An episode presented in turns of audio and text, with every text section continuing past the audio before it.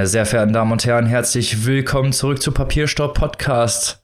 Der Podcast für die coolen Kids.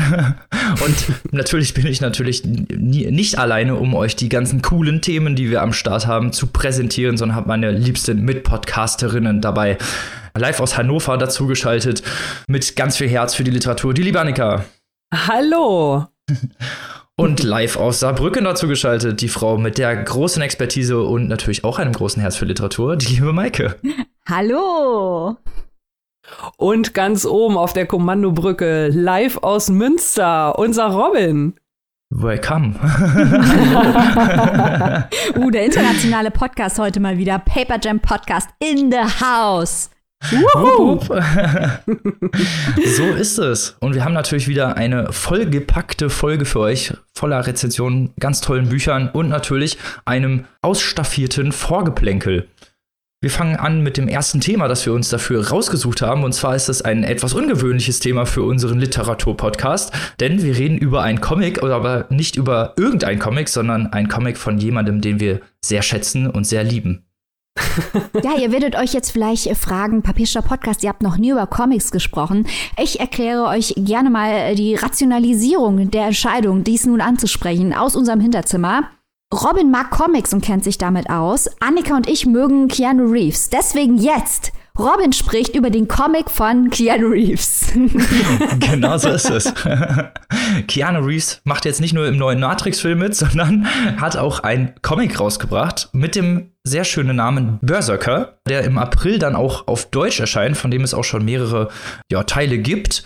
Keanu Reeves schreibt das Ganze nicht alleine, sondern zusammen mit Matt Kind einem New York Times Bestseller-Autor. Das Ganze wird illustriert von Ron Garney, der Juggernaut geschrieben hat. Und wenn man Juggernaut kennt, so wie ich zum Beispiel, dann weiß man, dass Ron Garney es volle Kanne drauf hat, gewalttätige Szenen gut ästhetisch darzustellen. Und genau in, diesem, in diese Kerbe schlägt auch der Comic rein. Ein bisschen John Wick-mäßig könnte man es nennen.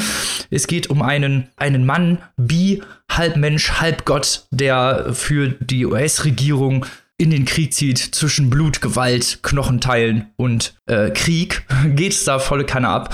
Wir wollen nicht zu viel verraten, aber es wird gekämpft, es gibt große Schlachten und wie man das vielleicht aus dem Comic-Genre kennt, ist das Ganze natürlich dann in ästhetischer Weise auch präsentiert und genau sowas lieben wir natürlich und deswegen wollten wir euch das Ganze nicht vorenthalten.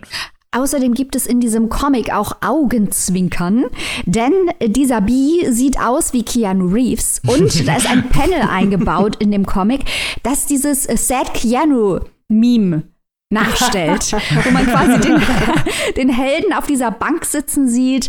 Da gibt es ja dieses Meme, Keanu Reeves ist, ein, ist eine Stulle und sitzt auf einer Bank und sieht traurig aus. Das im Internet überall kursiert, wo die Menschen sich fragen, was hat er nur, der arme Mann. Und das gibt es als Panel in diesem Comic sehr, sehr lustig. Ähm, also mhm. zwischen Blut und Gewalt auch mal was zu lachen zwischendurch.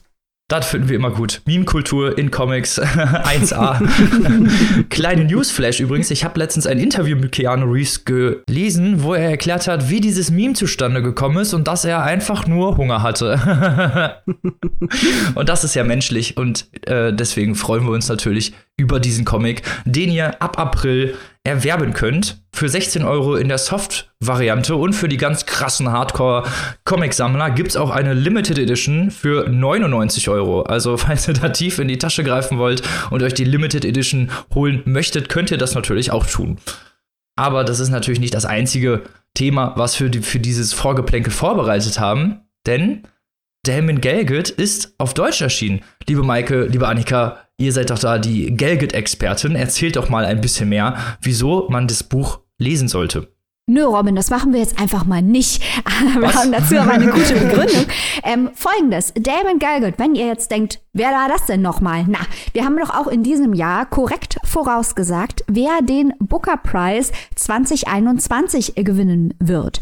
Wenn ihr das nicht mitbekommen habt und euch denkt, ich höre doch ja jede Folge, wieso weiß ich das denn nicht, dann seid ihr wohl nicht Teil der Papierstopp-Podcast-Community. In der Community haben wir, ja, schämt euch, dazu gleich noch mehr. In der Community haben wir die Longlist besprochen, Annika und ich, die Shortlist besprochen und Annika, war unser Tipp korrekt oder war er korrekt?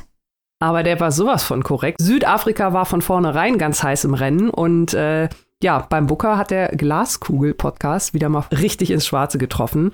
Damon Galgut The Promise, jetzt, wie Maike gerade schon gesagt hat, das Versprechen auf Deutsch erschienen. Und äh, ja, also wir haben über dieses Buch wirklich ausführlich in diversen Steady-Exclusives, in denen wir die äh, Booker-Saison auseinandergenommen haben, besprochen. Das könnt ihr da alles nochmal nachhören bei uns in der Community. Genau, und es gibt auch eine komplette Rezension en Detail in der Community über den Booker-Gewinner. Wer bei uns in der Community am Start ist, weiß schon immer Wochen vorher, was hier los ist. Der Glaskugel-Podcast ist an den Preislisten ganz nah dran. Shaggy Bane kannten unsere HörerInnen zuerst und so eben auch Damon Galguts das Versprechen. Wir haben ursprünglich überlegt, ob wir das auch noch mal hier in eine reguläre Folge reinholen. Aber erstens mal müssen die Leute, die bei uns in der Community sind und dankenswerterweise die Produktion der Folgen hier unterstützen, die ganz, ganz viele andere Leute für umsonst hören, die müssen auch mehr kriegen und kriegen von uns auch neben Liebe und Dankbarkeit Spezial-Content auf die Ohren drauf. Und zum anderen ist dieser Podcast in den regulären Folgen schon voll geplant bis Mitte Juli, da wir schon sämtliche Programme verinnerlicht haben, dann wieder unsere Ideen veräußerlicht haben, das alles niedergeschrieben haben, alle Rezensionsexemplare bis Mitte Juli bestellt haben und wir das jetzt nicht hier auch noch reinquetschen, weil unsere Community sowieso schon Bescheid weiß. So ist es. Die sind immer ganz vorne mit dabei und Ihr solltet auch auf jeden Fall dazu gehören, aber Steady ist auf jeden Fall ein sehr gutes Stichwort, denn wir, es ist ja jetzt die letzte Folge des Jahres, die, die wir hier produzieren oder die ihr hören könnt.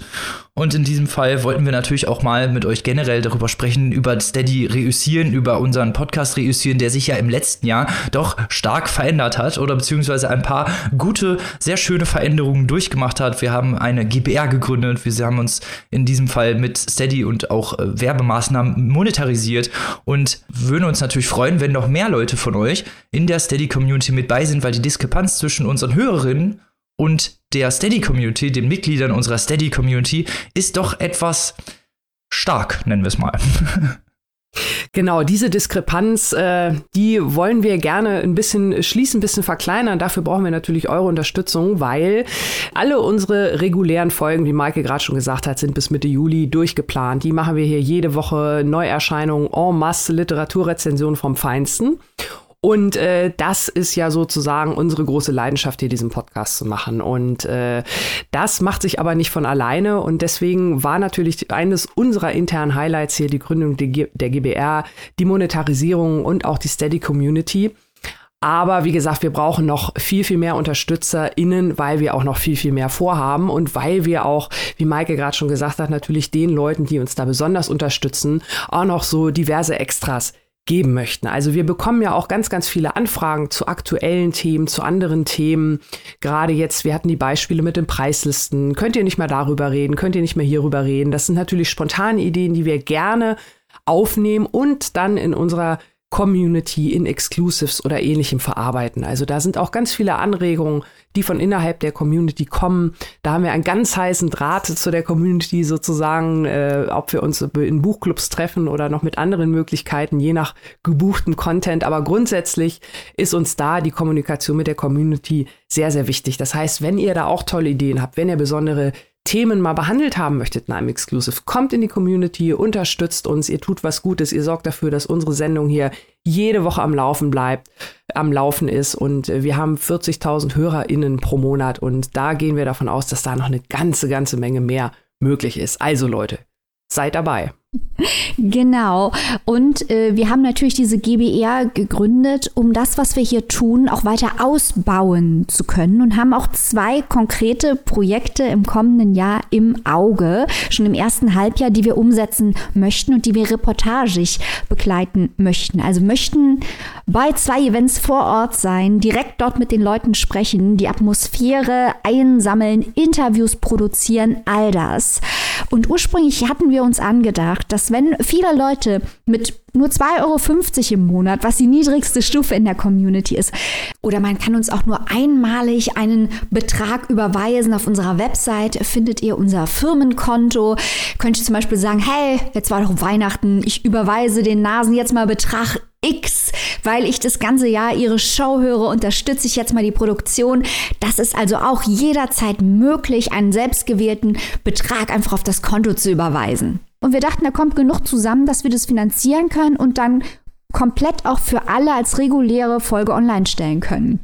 Wir merken aber, äh, dass, wie Robin ansprach, die Diskrepanz sehr groß ist und dass in letzter Zeit aber auch wieder die Anfragen, wie Annika ansprach, wachsen.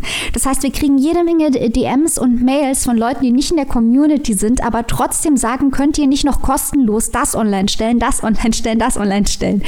Und da möchten wir an der Stelle jetzt doch mal ganz unweihnachtlich sagen, nein, Nein. Nein. Wir, wir, machen nicht noch mehr kostenlosen Content, während wir große Probleme haben, das, was wir eigentlich finanzieren möchten, zu finanzieren. Und wir werden auch das, ähm, was wir angedacht haben, auch wenn wir drauflegen müssen, wonach es momentan aussieht, äh, machen, aber werden es dann großteilig hinter die Paywall stellen, weil das so einfach nicht geht. ähm, das ist, äh, also das möchten wir für nächstes Jahr zusichern, dass das was wir machen möchten, dass wir geplant hatten, warum wir überhaupt monetarisiert haben, dass wir das umsetzen werden. Aber dass wir wahrscheinlich, weil diese Diskrepanz so groß ist und weil wir uns manchmal auch ein kleines bisschen ärgern, dass Leute wirklich Virtual Signaling mäßig versuchen, im Internet den Eindruck zu erwecken, aktiv, dass sie uns fördern, obwohl sie uns nicht fördern, dass sie doch mal bitte kurz in sich gehen sollen, überlegen sollen, was unser Content ihnen wert ist. Das würden wir euch als Gedanke jetzt gerne nochmal mit auf den Weg geben, weil wir machen natürlich auch gerne Content, keine Frage. Wir machen auch gerne diese Show, auch die Show natürlich, die man umsonst hören kann, gar keine Frage. Aber wir müssen natürlich auch irgendwie gucken, wo wir bleiben, um es mal ganz profan zu sagen. Und äh, wir können die Show schlecht ausbauen, wie Beike schon gesagt hatte, wenn wir eben nicht die finanzielle Unterstützung kriegen weil unabhängiger Journalismus, unabhängigen Content wollt ihr doch bestimmt auch weiterhin hören. Deswegen weisen wir jetzt nochmal ganz stark darauf hin, kommt doch bitte in unsere Sandy-Community, seid Teil der besten Community dieser Welt. Es wird auf jeden Fall Spaß machen und wer weiß, vielleicht seid ihr ja noch auf der Suche nach einem wirklich guten Vorsatz fürs neue Jahr. Jetzt habt ihr hier eine tolle Idee von uns bekommen. das wäre doch mal ein super Neujahrsvorsatz. Ab 2,50 Euro seid ihr dabei und wie gesagt, nächstes Jahr tolle Sachen hinter der Paywall.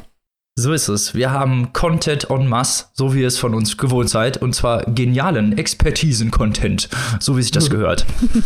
Apropos Expertisen-Content, kommen wir zur aktuellen Folge und unseren Büchern und natürlich dem Thema, was ihr wahrscheinlich schon am Titel, Titel abgelesen habt, wohin es heute geht, weil wir sprechen über, in Klammern, Frauen, Literatur. Warum ist denn das unser heutiges Thema? Ist jetzt die große Frage. Annika ist ähm, schuld. Ja. ja, ja, tatsächlich. Annika ist schuld, mehr culpa. Vor ein paar Wochen hatten wir hier das Buch Frauenliteratur von Nicole Seifert in der Sendung. Da haben wir drüber gesprochen, das haben wir vorgestellt. Und ähm, das hat uns alle drei so fasziniert und interessiert, weil Nicole Seifert da ja nicht nur dargelegt hat, wie Frauen teilweise entweder gar nicht wirklich ernst genommen wurden in ihrer Rolle als Schriftstellerin oder später aus verschiedenen Gründen wieder aus einem Kanon gestrichen wurden wurde und so weiter und so fort. Und ähm, sie hat natürlich auch viele, viele Beispiele genannt äh, von Frauen, denen halt so ein Schicksal widerfahren ist, also von Schriftstellerinnen, die irgendwie in Vergessenheit geraten sind, wobei Vergessenheit geraten natürlich sehr passiv ist, also die vergessen wurden, ähm, in Anführungszeichen, oder andere Frauen, die andere Dinge auf sich genommen haben, um als Schriftsteller, als vermeintlicher vielleicht eine Chance zu haben. Und äh, weil uns das alles so interessiert hat und weil wir das so spannend fanden, haben wir gesagt, wir machen jetzt einfach mal eine Folge und äh, schauen uns genau diese Frauen mal an und äh, stellen uns die und ihre Werke mal gegenseitig vor. Und deswegen bin ich jetzt auch schon ganz gespannt, äh, was Maike und Robin mit dabei haben. Und äh, ja, wir haben uns dieser vergessenen Anführungszeichen Frauen oder dieser Frauenliteratur, die halt nicht ganz so bekannt ist oder deren Entstehungsgeschichte auch nicht so bekannt ist, und dann die Frage natürlich zu Unrecht oder auch nicht. Also wir werden die Bücher ganz normal rezensieren und auch so ein bisschen was über die Frauen erzählen. Und äh, ja, das ist der Hintergrund zu unserer heutigen Sonderfolge.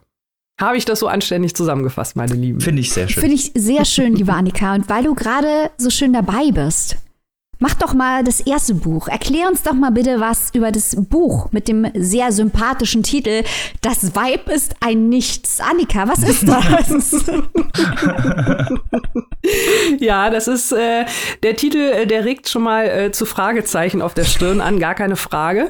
Ähm, das ist ein Roman von Mela Hartwig, der wirklich genauso heißt. Das Weib ist ein Nichts und der Titel, den du gerade schon angesprochen hast, der ist ähm, aus dem Tagebuch von Friedrich Hebbel entlehnt. Und nicht nur das, er entspricht auch so ein bisschen dem Zeitgeist Anfang des 20. Jahrhunderts, die Zeit, in der die Autorin die hiermit dann äh, ja so einen frühen feministischen Roman vorgelegt hat. Also die Zeit, in der sie aufgewachsen ist, die Theorien gerade in Bezug auf Geschlechterfragen, die die damalige Zeit dominiert haben und die sie in ihrem Roman aufgegriffen hat. Ich möchte erstmal natürlich ein paar Sätze zu der Autorin erzählen. Mela Hartwigs, eine österreichische Autorin, 1893 in Wien geboren als Tochter eines Soziologen, der vom Judentum zum Katholizismus konvertiert ist. Man ahnt schon so ein bisschen Zeit, Judentum, wo das Ganze hinführt. Also Mela und äh, ihre Schwester, die Eltern haben sich scheiden lassen, die sind dann erstmal beim Vater aufgewachsen, was ja auch jetzt nicht unbedingt so der Norm der Zeit entsprach. Und ähm, Mela hat erstmal so ein bisschen studiert und dann als Schauspielerin gearbeitet. Und nachdem sie dann einen jüdischen Anwalt geheiratet hat, hat sie sich dann der Schriftstellerei zugewandt. Und dann begab es sich, total spannende Geschichte, dass sie 1927 einen Wettbewerb gewann, und zwar von der Zeitschrift Die literarische Welt. Und äh, Juror war unter anderem ein gewisser Alfred Döblin, auch schon mal gehört den Namen. Der war also total begeistert von der Geschichte mit dem Titel Das Verbrechen, die Mela Hartwig da eingereicht hat. Da ging es übrigens um einen Vatermord, also um ein Mädchen, das bei seinem Vater aufwächst und den ermordet, was natürlich auch schon mal total spannend ist im Hinblick auf die eigene Biografie von äh, Mela Hartwig. Das fand ich auch sehr interessant. Auf jeden Fall hat dieser Roman, diese Kurzgeschichte also für viel Aufsehen gesorgt und ähm, sie hat dann daraufhin ihren Roman, den ich gleich vorstelle, Das Weib ist ein Nichts geschrieben. Der ist dann 1929 erschienen, aber naja, ich äh, werde ja gleich was zu dem Buch sagen. Das hat also damals schon für so einen kleinen Skandal gesorgt, weil es halt äh, ja diese Geschlechterstereotype hinterfragt hat. Und die Zeit tat natürlich ihr Übriges. Ich habe es ja schon gesagt, sie war Halbjüdin, auch mit einem Juden verheiratet. Äh, es kam so, wie es kommen musste. Ähm, Mela Hartwig äh, hatte aufgrund der Skandale, sie war halt auch politisch links eingestellt und jüdisch und so weiter, musste also dann Österreich verlassen, ist nach London emigriert, konnte auch keines ihrer weiteren Bücher mehr veröffentlichen hat dann in England äh, als Übersetzerin gearbeitet, noch mit Hilfe von Virginia Woolf äh, vermittelt, den Job sozusagen und ist dann nochmal nach Österreich zurückgekommen, hat aber auch da sich nicht mehr richtig zu Hause gefühlt und ist dann 1967 verstorben im Alter von fast 74 Jahren. Ihr Mann hat wenige, wenige Tage später Selbstmord begangen und äh, zwei Romane von ihr, die also, die sie noch vor, ähm, vor ihrem Tod, lange vor ihrem Tod äh, fertiggestellt hat, sind tatsächlich erst im Jahr 2001 erschienen, beziehungsweise im Jahr 2018 von dem Literaturverlag Droschel, das ist einer dieser Verlage, da hatten wir auch in der Folge drüber gesprochen, die sich also wirklich so das so ein bisschen zur Aufgabe gemacht haben, diese in Anführungszeichen vergessenen Frauen wieder neu aufzulegen. Und ähm, ja, wie gesagt, zwei Bücher wirklich erst jetzt in den 2000 Jahren, 2000er Jahren überhaupt erstmals erschienen. Aber das Weib ist ein Nichts, um das es hier heute gehen soll, erstmals 1929. Und warum hat dieses Buch damals so einen großen Skandal ausgelöst? Ja, es hat halt, äh, wie ich schon gesagt habe, mit diesen Geschlechterrollen gespielt. Es geht hier um ein junges Mädchen, Bibiana, die ist 16 Jahre alt und ähm, ja, also wirklich sehr naiv, sehr kindlich, so wird sie auch äh, zuerst beschrieben. Und äh, sie ist auch auf der Suche nach ihrer eigenen Identität. Sie weiß nicht, wie ihr Vater ist.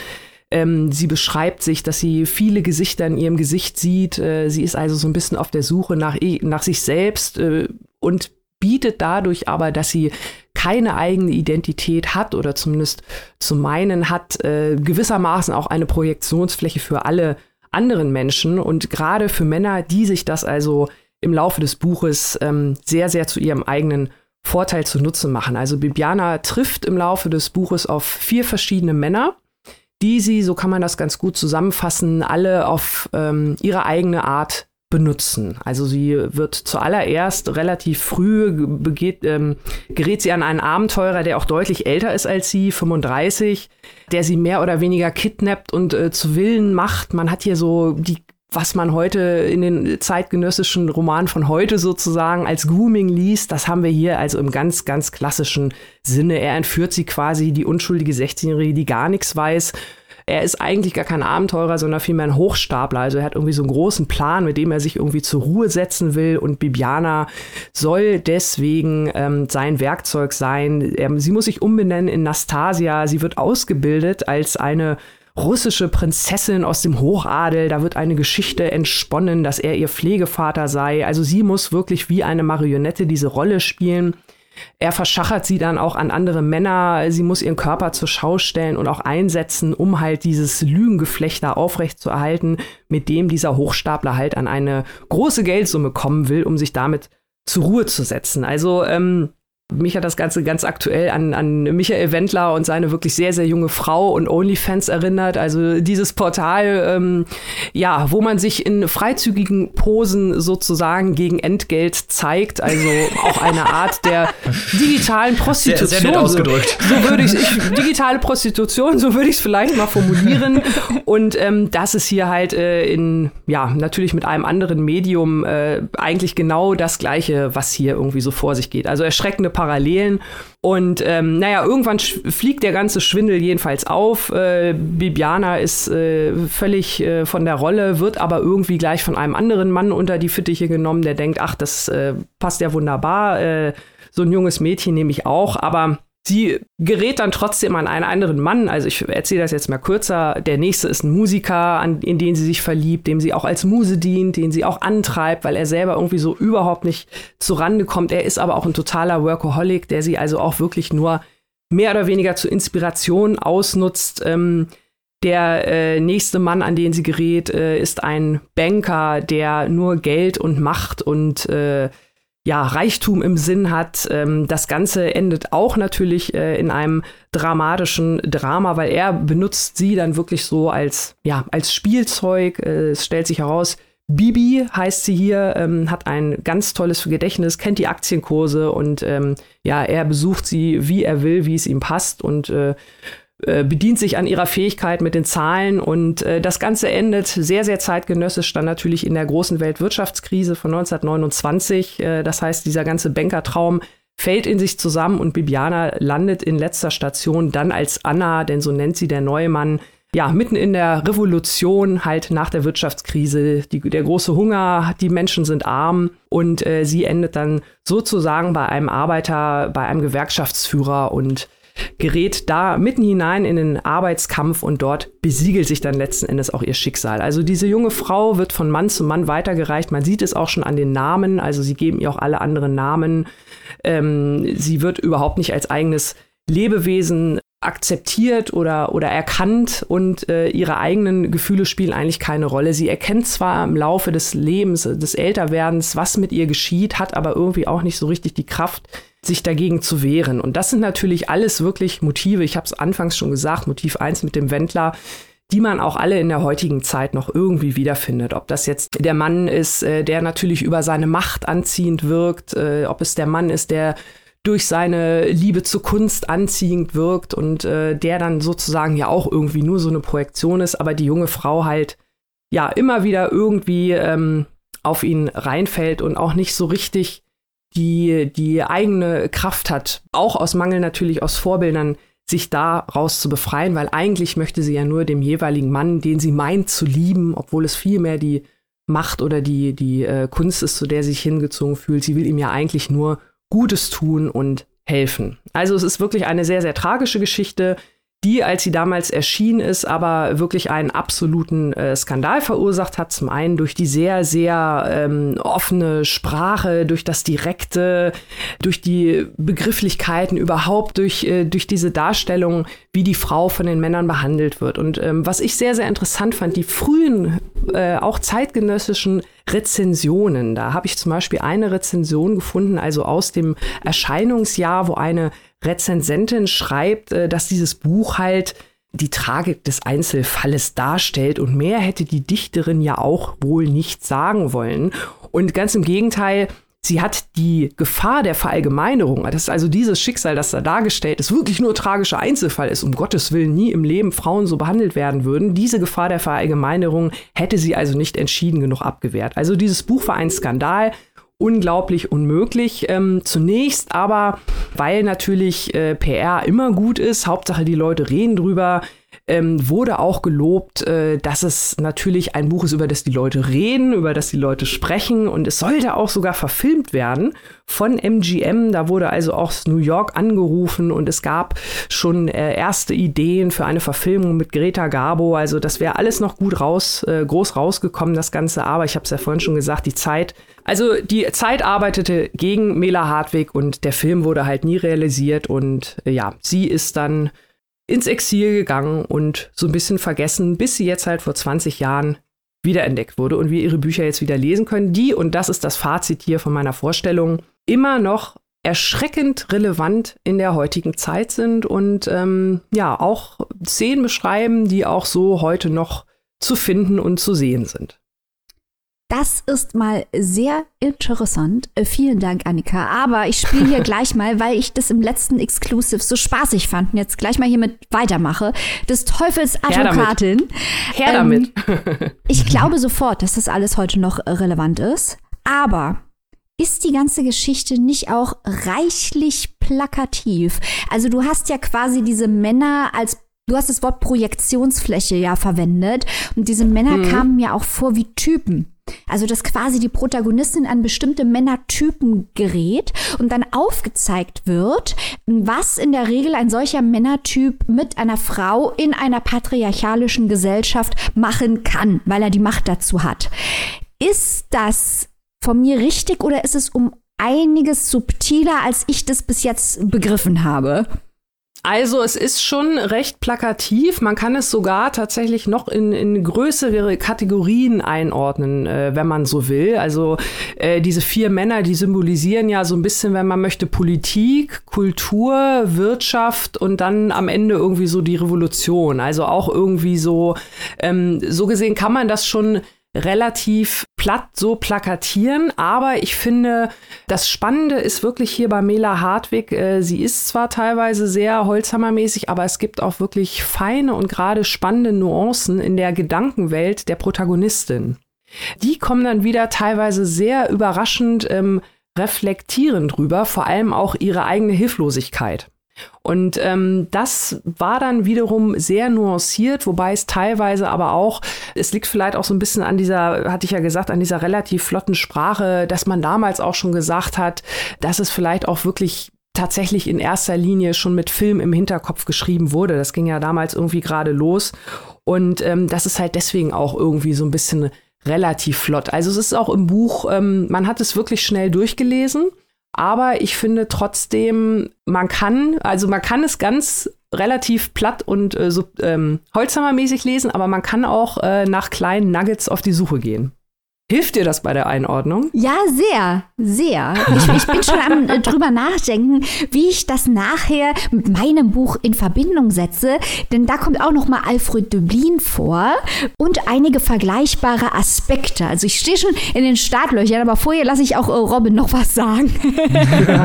vielleicht, vielleicht noch eine, eine letzte kurze Anmerkung. Ähm, das äh, Buch hat auch ein sehr, sehr interessantes Nachwort, äh, das halt auch noch mal so die zeitgenössische Rezeption einordnet. Und ähm, da wird auch noch mal, äh, ja, auch noch mal auf dieses ganze Motiv, das sich verselbstständigende Geschöpf, äh, was ja ein klassisches äh, Literaturthema, ne, was weiß ich, Frankenstein, Zauberlehrling etc., ähm, was sie hier auf die Geschlechterrollen überträgt. Das gab es ja damals in der, in der, äh, in dieser Variante eher so in Richtung Pygmalien, wo es ja am Ende aber irgendwie alles gut ausgeht. Hier geht es ja eben nicht gut aus. Und ähm, das war schon, dass man dieses Motiv mal so auf die Geschlechter übertragen hat, dass sich die Frau dann am Ende doch irgendwie befreit, auch wenn es tragisch endet. Ähm, also da gab es schon interessante Sachen halt äh, zur zu dieser zeitgeschichtlichen Denke mit den schwachsinnigen Weibern und was da damals äh, alles so publiziert wurde zu der Zeit. Schockierend. Krass. Ja. Gibt's ja wohl nicht. Nein, ich habe äh, sie jetzt sehr gerne gelauscht und fand das jetzt sehr interessant. Ich spiele jetzt mal den Gegenteil, mache jetzt mal des Engelsadvokat. Oh. und äh, fand sehr interessant, gerade so auch in, im postmodernen Literaturkanon, wie wir ihn jetzt natürlich betrachten, ist dieses Buch ja super relevant gewesen. Klar, natürlich damals abgespeist worden, weil, oh mein Gott, ne, da werden ähm, misogyne Themen auf den Tisch gebracht und äh, Männer waren ja damals sowieso überhaupt nicht misogyn, äh, zwinker, zwinker. So, ähm, und was, was ich gerne noch wissen würde, inwie inwiefern passt das denn sprachlich vielleicht auch in den postmodernen Literaturkanon? Ist das äh, sehr modern geschrieben oder ist es äh, eher so, ja, halt in die Zeit passend auch? Weil es gibt ja auch viele zeitgenössische geschichtliche Aspekte, die hier Einklang finden, was ich auch übrigens sehr interessant fand. Also ich muss sagen, ähm, ich fand es überraschend frisch. Also man merkt natürlich schon, dass es äh, 100 Jahre auf dem Buckel hat, einfach, ne, weil es eine andere Zeit beschreibt, ist ja ganz logisch, aber die Sprache und auch die Gedanken fand ich erstaunlich, erfrischend und nachvollziehbar. Also das hat mich positiv überrascht. Das ist sehr schön. Ja. da kann man das auf jeden Fall ja auch gerade, wenn wir mal jetzt die so ein paar Bücher nehmen, die wir in letzter Zeit vorgestellt haben. Das erste, was mir jetzt so in den Kopf gerast ist, ist Marike Lukas Reinewelt, wo es ja auch stark um Grooming geht mhm. und um äh, die Perspektive des, des jungen Mädchens als Objekt, als Obje in, die, in diese Objektifizierung, die da reingegangen wird, ähm, finde ich ein sehr interessanter Aspekt gerade was du auch nochmal im Sinne der Rezep Rezeption angesprochen hat, die mhm. im nachträglich darüber verfasst wurde, was ja eigentlich dann wieder so ein bisschen zeigt, dass zumindest der moderne gesellschaftliche Kanon sich ein wenig geändert hat. Ja, auf jeden Fall. Also ich fand es auch total spannend, ähm, nicht nur, weil es wirklich ein, ein, super interessantes Buch ist, was sicherlich auch als Film gut taugen würde, sondern auch halt die ganze Geschichte um das Buch drumherum und die Geschichte der Autorin. Also alles total spannend. Äh, von daher finde ich diese, diese Idee, ähm, die Bücher mal so vorzustellen und auch so ein bisschen was Zeitgeschichtliches dazu, weil das, das passt und das erklärt dann ja auch, warum diese Geschichte zum Beispiel ja nicht noch heutzutage irgendwie vielleicht auch mal in der Schule gelesen wird oder so, ne? Das wär's mal. Ja. Nicht immer nur Rilke-Gedichte auswendig lernen. Nichts gegen Rilke, mit dem komme ich nachher auch noch um die Ecke. oh Gott, oh Gott. Direkt ins Fett. Sehr schön. Wo und für wie viel kann man sich diesen interessanten Roman denn erwerben, liebe Annika? Ja, das Weib ist ein Nichts von Mela Hartwig ist erschienen im Literaturverlag Droschel aus Österreich und kostet im Hardcover 19 Euro und im E-Book 14,99. Sehr, sehr gut. Damit kommen wir zum nächsten Roman, beziehungsweise zur nächsten Autorin. Ich darf nämlich jetzt vorstellen, James Tiptree Jr. Und bevor ich jetzt überall äh, die Fragezeichen in den äh? Kopf ploppen, so, hey, was? James ist doch ein Mann! Ich denke, wir machen heute Frauen. genau. Und jetzt kommt die Überraschung. James Tiptree Jr. ist das Pseudonym der US-amerikanischen Schriftstellerin Alice B. Sheldon, die nicht unbedingt untergegangen ist, weil die Sci-Fi-Geschichten gelten neben Philip K. Dick und äh, anderen Vertretern wie äh, Vonnegut zum Beispiel zu einem der ja mittlerweile höchst rezipierten Sci-Fi-Geschichten, aber immer halt unter dem Pseudonym James Tiptree Jr. Und häufig wird eben vergessen, dass es sich dabei um Alice B. Sheldon handelt.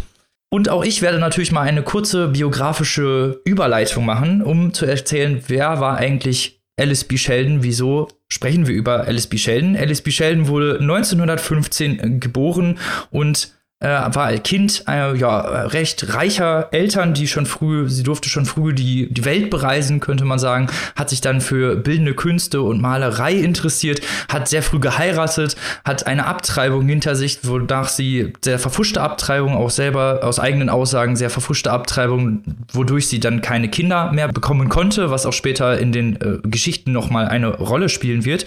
Und ist dann in den 40er Jahren zur Armee gegangen und war eine der wenigen Menschen, die Fotoaufklärung betrieben haben. Also einer wirklich der wenigen Leute, die da rumgelaufen sind. Aber sie hat sich schon früh auch über die patriarchalen Machtstrukturen beschwert, die da herrschten und ist dann nach dem Krieg auch aus der Armee wieder ausgetreten, wurde dann vom CIA rekrutiert, das gerade im Aufbau war und sie war eine der Menschen, die dem CIA, die CIA überhaupt erst aufgebaut haben, strukturell und versuchte auch inhaltlich, wodurch es aber 1955 zu einem Twist kam.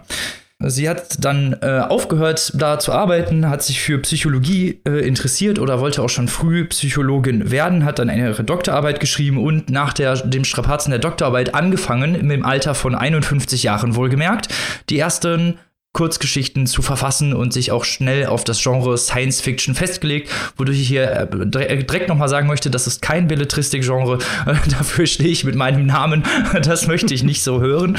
Ähm, konnte auch schnell Erfolge feiern, viele haben ihre ungewöhnlichen, sehr experimentellen Geschichten äh, gefeiert, sie wurde häufig mit äh, Awards ausgezeichnet, aber erst in den 80er Jahren kam überhaupt erst raus, dass es sich bei James Tiptree Jr. um kein, nicht um einen Mann handelte, sondern um eine Frau. Und das hat übrigens auch einen sehr, sehr großen Aufschrei ausgelöst in der Gemeinde, weil, wie ich vielleicht mal anmerken muss, die Science-Fiction, das Science-Fiction-Genre war häufig von misogynen Gestalten bevölkert.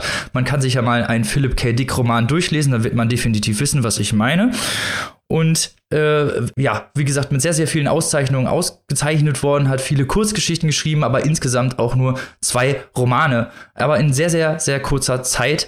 Äh, in 1987 nahm sie sich selbst das Leben und hat den Freitod gewählt durch körperliche Strapazen, die sie durchmachen musste und äh, verschiedene Herzinfarkte. Und das ist das tragische Ende. Aber wir wollen jetzt mal natürlich über den Inhalt reden, über die Geschichten, die Alice B. Sheldon verfasst hat. Und ich habe mich hier auf den Geschichten, den Kurzgeschichtenband Houston Houston fokussiert, weil sie halt vor allem viele Kurzgeschichten geschrieben hat, wie gesagt, nur zwei Romane. Und werde hier ein paar mal vorstellen, woran man auch eben so die ganze Genialität von Alice B. Sheldon erkennen kann.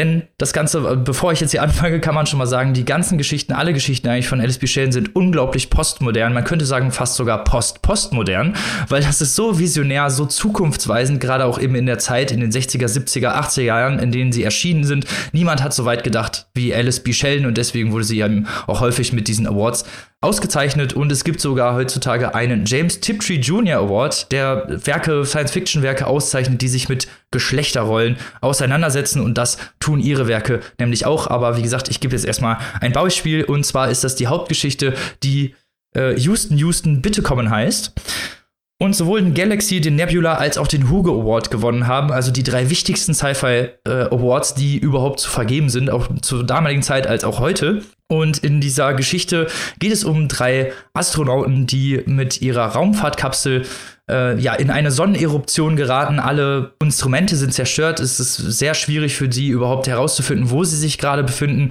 Und sie kreisen schon über ein Jahr, ein Jahr an der Erde vorbei und versuchen wieder in die Umlaufbahn zu kommen und wieder auf die Erde zurückzukehren.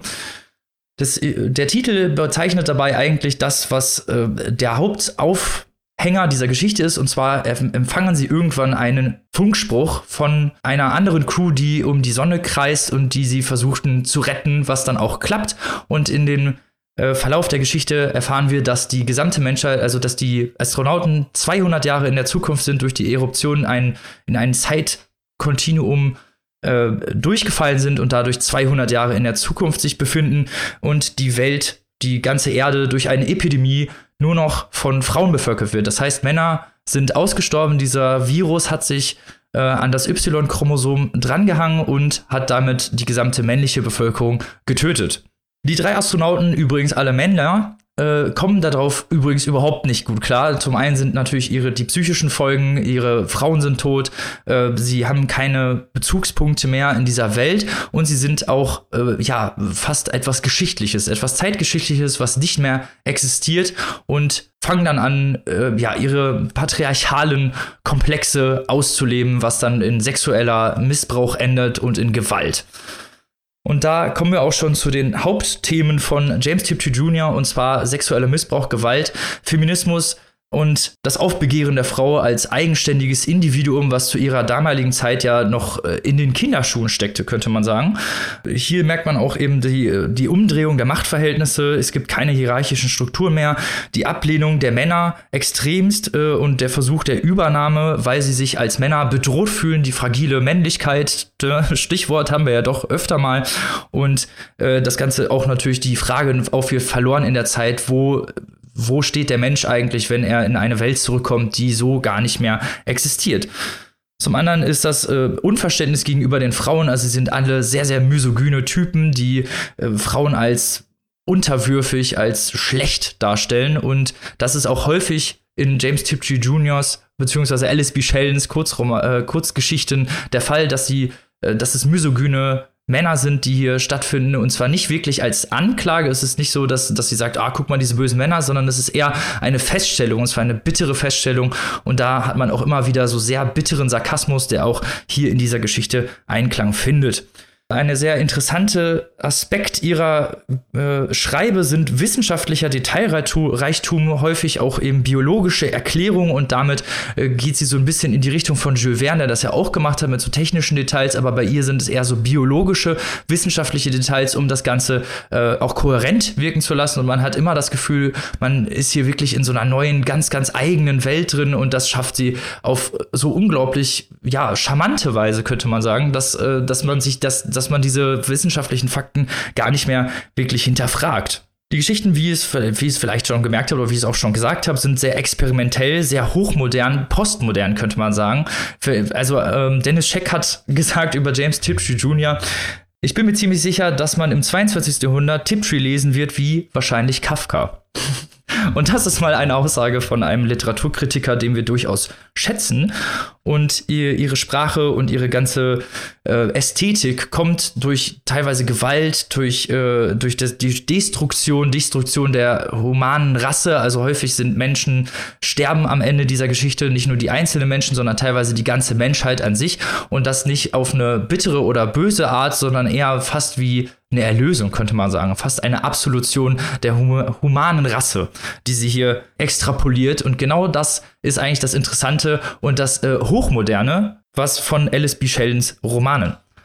Auf eine zweite Geschichte, die ich, auf die ich jetzt nur noch ganz kurz eingehen möchte, ist äh, Schlangengleich erneuert die Erde sich über P, eine junge Frau, die äh, glaubt, dass sie eine eheliche Verbindung mit der Erde eingegangen ist und auch verschiedene Aspekte betrachtet und da geht es auch viel um weitere Existenzen, über die, um nicht terrestrische Existenzen, nennen wir sie einfach mal, also um Aliens oder halt in diesem Fall um die Erde selbst, was die Erde von von ihr möchte und wie sie sich darstellt. Und häufig ist eben das böse Wesen der Natur hier ganz klar im Fokus, das böse Wesen der gesamten Existenz. Und wie gesagt, auch hier keine Anklage, sondern eher ein Faktum, das äh, Alice B. Sheldon sehr gut darstellt. Zum anderen ein sehr hochmoderner Aspekt, den sie in ihren äh, Kurzgeschichten immer und immer wieder aufkommen lässt, ist die Umweltverschmutzung. Umweltverschmutzung unserer Meere, Umweltverschmutzung, äh, Plastik überall, also die, wie wir als Menschen die Erde zugrunde richten. Und das muss man sich mal überlegen.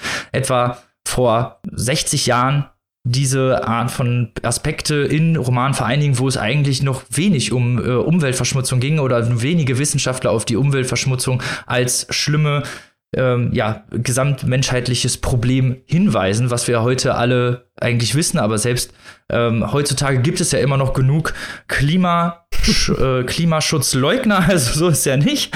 Und dementsprechend äh, ist es hier ein sind es hier hochmoderne Geschichten, wirklich ganz toll auch in den modernen Literaturkanon, gerade was die Geschlechterrollen und die Rollen der Frau angeht. Mich hat so ein bisschen teilweise an Autessa Moschweg erinnert, gerade weil Alice B. Sheldon auch immer wieder sehr, sehr bitteren, schneidenden Sarkasmus hier einführt und das macht die Geschichten so unglaublich gut lesbar, auch in heutiger moderner Zeit, dass ich hier mal den Hottake abgeben möchte. Lest Alice B. Sheldon, lest die Kurzgeschichten, man kann das gesamte Övre lesen und man hat einen wirklich ganz tollen, brillanten, neuen Blick auf die Welt. Und das kann ich euch nur empfehlen, das auch mal zu machen, weil immer neue Perspektiven, da stehen wir ja für unseren Namen für. Aber jetzt habe ich auch genug geredet und übergebe mal äh, an euch beiden, was ihr vielleicht da noch so zu, zu sagen habt. Robin voll am Eskalieren, das finde ich schon mal immer geil.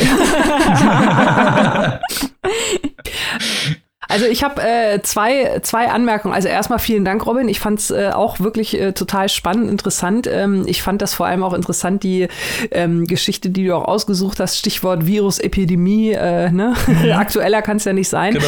Ähm, aber gerade dieses Beispiel äh, finde ich total interessant äh, mit dem äh, Virus, das die männliche Bevölkerung ausrottet, äh, weil das einfach natürlich ein interessantes What-If ist. Was, was würde denn passieren? und ich das tatsächlich äh, schon mal genau diesen Grundgedanken gelesen habe bei einem Autor, dessen Namen ich eigentlich gar nicht nennen will. Ich mache es einmal ganz schnell. Akif Pirinci. Ähm, Annika, der hat einmal Moment, einen. Moment, Moment, Annika, warum liest oder warum lasst du ähm, den Mann, dessen Namen wir hier nicht erwähnen möchten?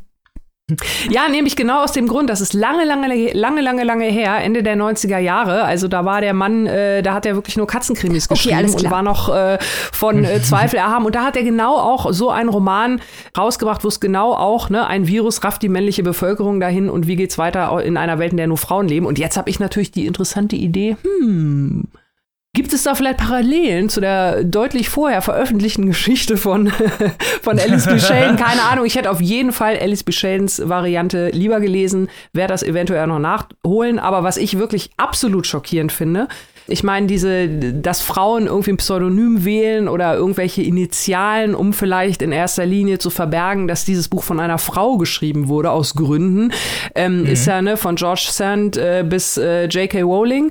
Aber dass jetzt ähm, Alice B. Sheldon mit diesen Credentials, die du genannt hast, ne, CIA und Studium und hier, also ich meine, das war jetzt nicht irgendeine dahergelaufen, die gesagt hat, so, ich schreibe jetzt mal ein Buch. Die wäre ja allein schon von ihrer Biografie her dafür absolut prädestiniert gewesen, Science-Fiction Geschichten zu schreiben und dass sogar mit dieser Biografie sie den Schritt gewählt hat, sich ein männliches Pseudonym zu suchen, das finde ich wirklich also echt schockierend. So. Ist es auch, ist es auch. Es gab auch, es wurde sehr, sehr lange Zeit darüber gerätselt, wer dieser Autor ist, weil es wurde ganz klar gesagt, das muss ein männlicher Autor sein. Ganz be bekannte Literaturkritiker haben sogar gesagt, das kann nur von einem Mann geschrieben sein, weil das ist alles so maskulin. Wie man sich irren kann, ne? Wie sich How the Table Turns. Also äh, gerade in heutigen Literaturkanern würde man das ganz anders, ganz, anders rezipieren, wie man das damals getan hätte, weil viele haben in dieser, in dieser, in dieser Geschichte einen Abriss auf die Männlichkeit gelesen. Also da war gar nicht, also nach heute würde man es natürlich einordnen, okay, äh, Verdrehung der Machtverhältnisse, Fra Hinterfragen von Geschlechterrollen Mhm. und natürlich überhaupt äh, Machtübernahme durch ein Matriarchat statt ein Patriarchat. Was würde das zur Folge haben? Und äh, viele, viele LiteraturkritikerInnen dieser damaligen Zeit haben das so interpretiert, dass gesagt wird, ja, die armen Männer, die dann auf so einen frauenbeherrschten Planeten kommen, das äh, geht ja gar nicht. Ja. Und da sieht man halt schon die Herangehensweise oder auch die Denke der damaligen Zeit, wo man das eben heute ganz, ganz anders einordnen würde, als feministischen, ja, äh, Anklagepunkt könnte man es nennen, an, oder feministischer revolutionärer Roman, der eben äh, versucht mal in ganz andere Richtungen zu gehen. Und was ich auch interessant fand, was du gesagt hast, dass sich viele haben davon inspirieren lassen. Ich habe mehrere Geschichten hier drin gelesen, wo ich direkt die Filme oder teilweise die Bücher benennen konnte, die diese Idee geklaut haben. Das kennen wir von Papierschau Podcast.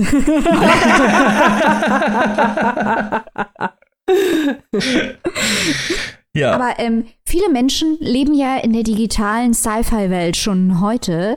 Äh, auf Instagram, auf Twitter und wir drei insbesondere auf Goodreads. Achtung, das ist eine Überleitung. Und dort sehe ich immer wieder, dass die Leute, die Sci-Fi lieben, James Tiptree Jr. lesen. Nun entnehme ich aber deinen Ausführungen, dass es ein großer, großer Fehler ist, der Fans regulärer Romane oder insbesondere sogar postmoderner dystopischer Romane, dies als Sci-Fi-Genre-Literatur abzutun oder sogar, Gott bewahre, als Belletristik, wogegen du dich ja total verwahrt hast eben. ähm, hau doch bitte mal noch ein paar Argumente raus, warum die äh, regulären, stumpfsinnigen RomankonsumentInnen wie Annika und ich jetzt zu diesem äh, Genrewerk greifen sollen.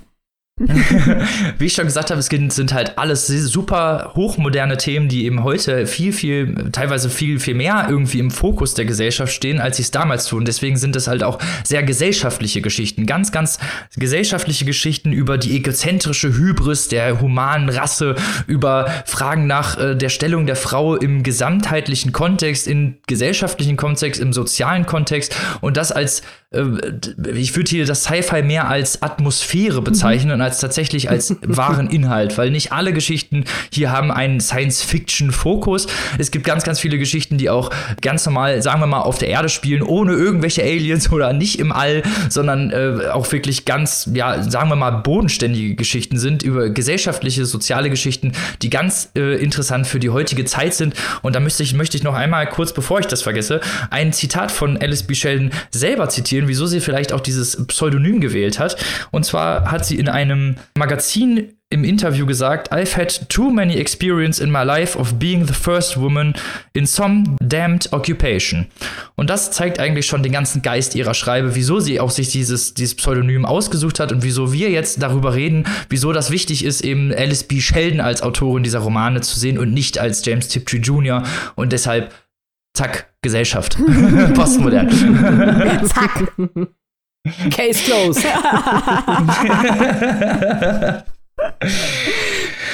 Also Leute, ihr solltet euch definitiv mal diese visionären, exzentrischen und absolut brillanten Geschichten reinziehen, weil hier lernt man wirklich auf so viele Arten und Weisen was.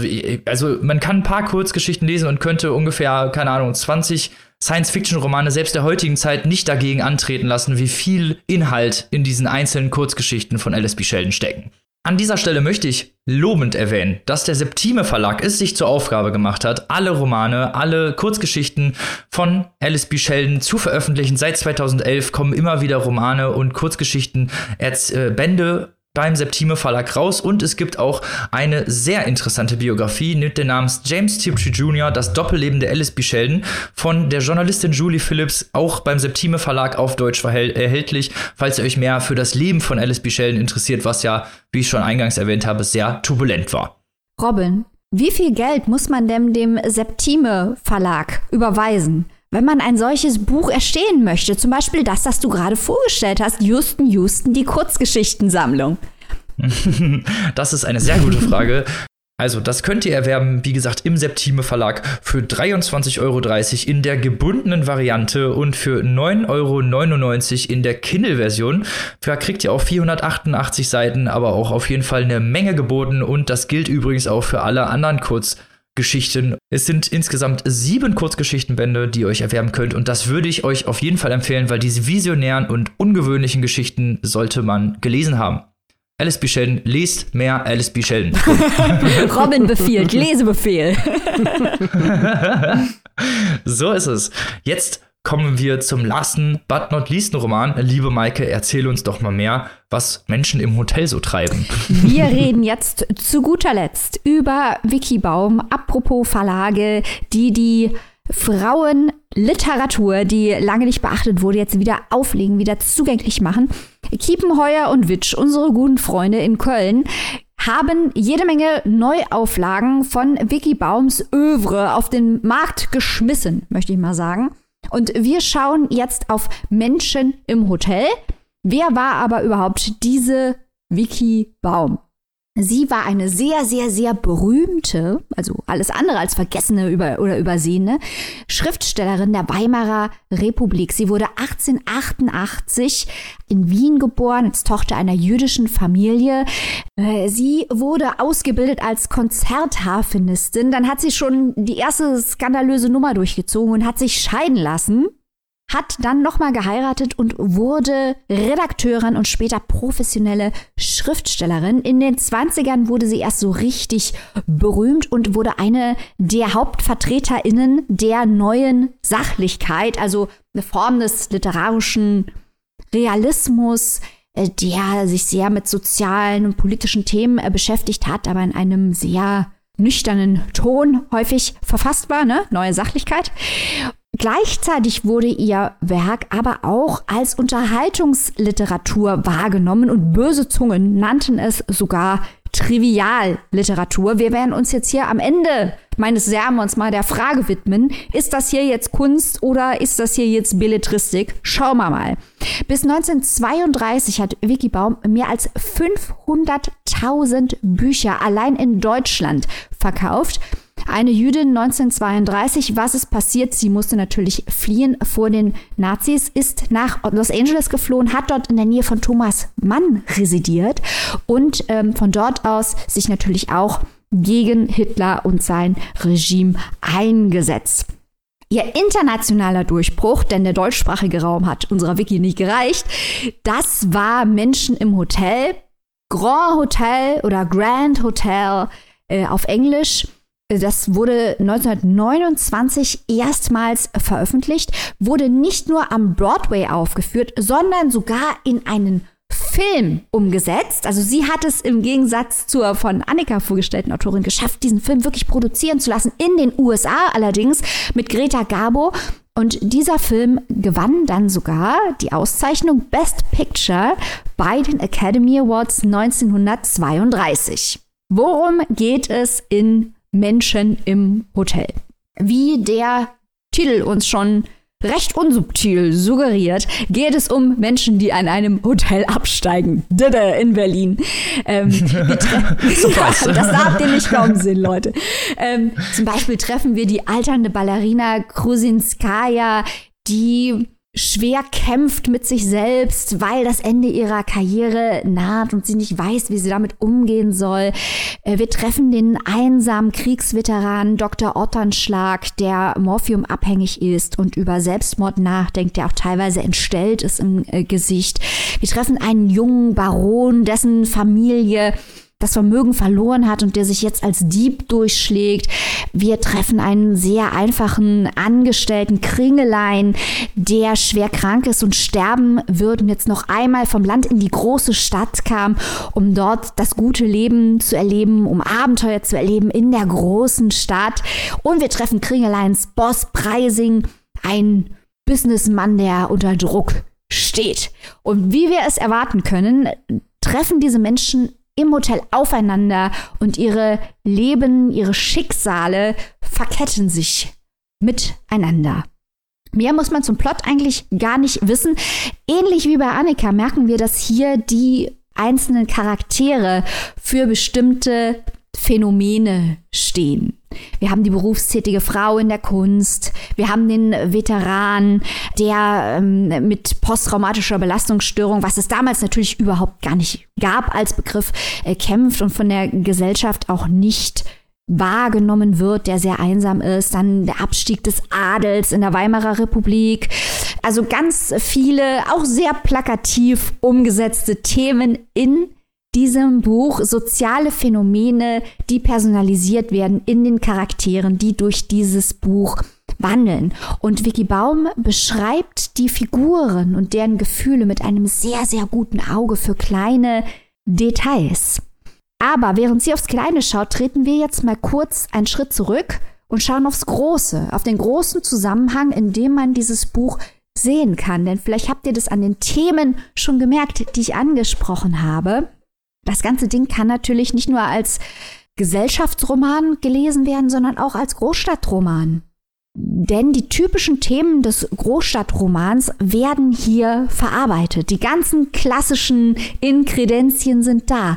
Es geht um das Thema der Geschwindigkeit, der Entfremdung. Es geht um, um Medien und deren Bedeutung. Es geht um Einsamkeit, um Arbeit als Ausbeutung, um die Stadt als Versprechen und als Moloch. Und es geht auch um die kritische Beobachtung der städtischen Gesellschaft. 1929 war natürlich auch die Hochzeit des Großstadtromans, der Beginn des modernen Romans, gut, der lag da schon ein bisschen zurück, aber der Großstadtroman ist ja ein integraler Bestandteil des europäischen oder der europäischen literarischen Moderne. Und was erschien noch 1929? Na klar, Alfred Döblins Berlin Alexanderplatz. Andere Romane, an die man noch denken könnte über diesen Großstadtroman, klar, Ulysses und natürlich äh, der Malte Lauritz Brigge von Rilke. Was ist nun aber der Unterschied zwischen dem, was Vicky Baum tut und dem, was die Männer, die ich danach nannte, so machen?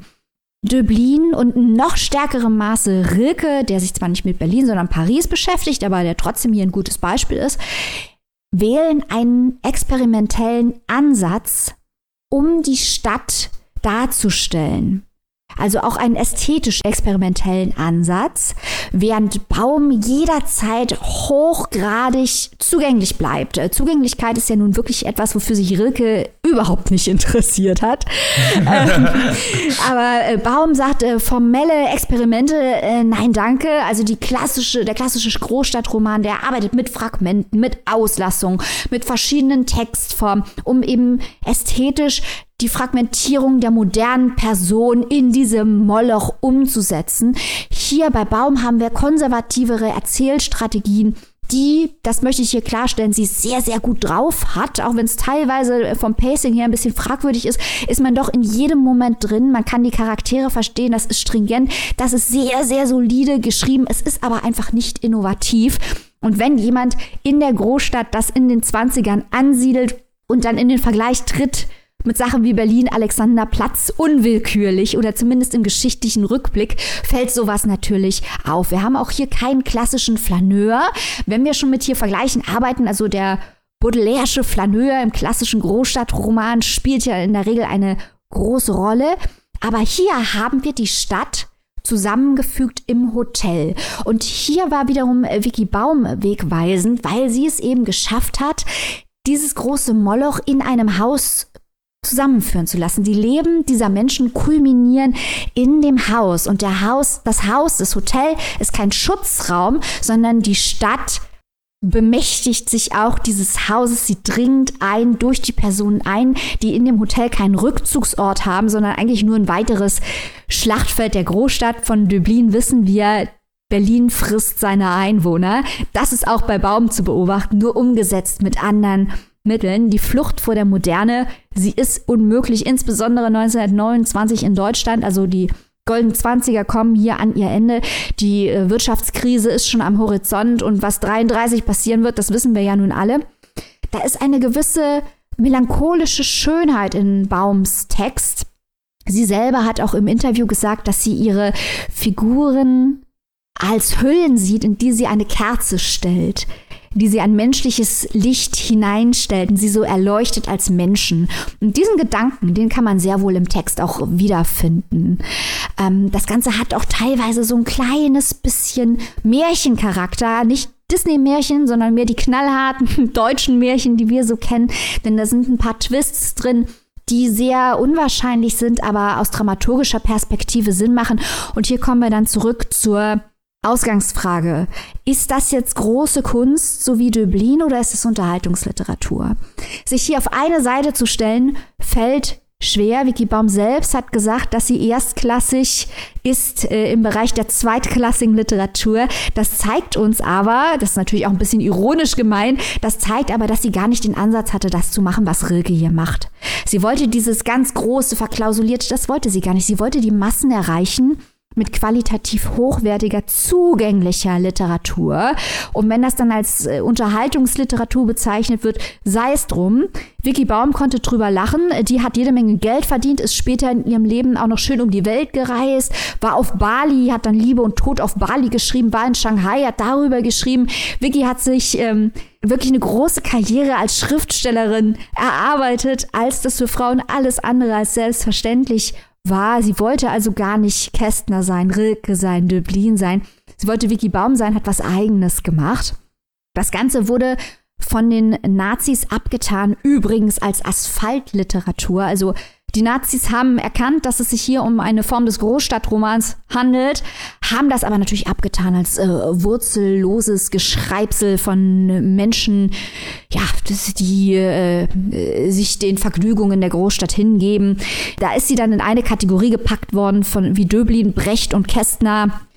Was Goebbels sich so ausdenkt, was will man dazu sagen? Da brauchen wir ja nicht nee, drüber reden. Also brauchen wir nicht ne? kommentieren. Aber wie gesagt, Vicky Baum ist in die USA gegangen, hat eine große Karriere gemacht. Umso erstaunlicher, dass sie dann jahrzehntelang in Deutschland nicht so richtig wahrgenommen wurde und jetzt wieder entdeckt wird, weil sie eben früher zu ihrer Zeit alles andere als ein Geheimtipp war.